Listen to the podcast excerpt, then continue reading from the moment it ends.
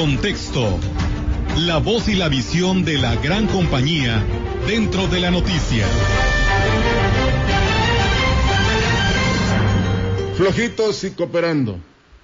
Tuvimos que escoger una policía que está previniendo el secuestro, el cobro de piso, la extorsión. ¿Yo qué les digo? Esa es la policía para la que nos alcanza ahorita. Adrián Esper. Después de que solicitara a la población que cuando los detengan en la noche se porten flojitos y cooperando. Esa es la policía para lo que nos alcanza ahorita. Fueron las declaraciones de Adrián Esper, alcalde con licencia, hace exactamente un año, el 10 de febrero de 2020. Pues desafortunadamente no nos alcanza para mucho.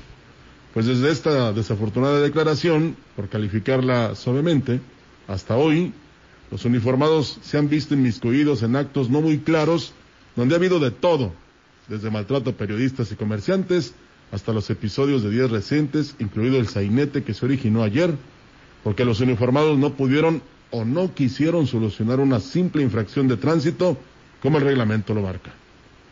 Y es que el uniforme y la falta de preparación y de criterio hacen una mezcla altamente peligrosa para la estabilidad social.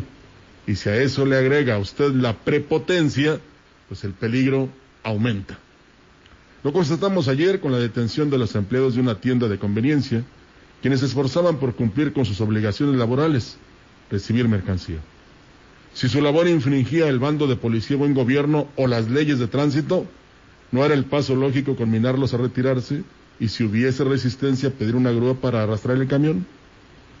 Pero en los nublados cerebros de los uniformados, la idea de sacar para el refresco tiene un lugar permanente. Así que intentaron sacar raja con las consecuencias que ya conocemos. Sus compañeros de trabajo, incluyendo una valiente mujer embarazada, comerciantes y transeúntes, arriesgaron su físico y libertad para solidarizarse con ellos e impedir lo que a todas luces parecía una injusticia.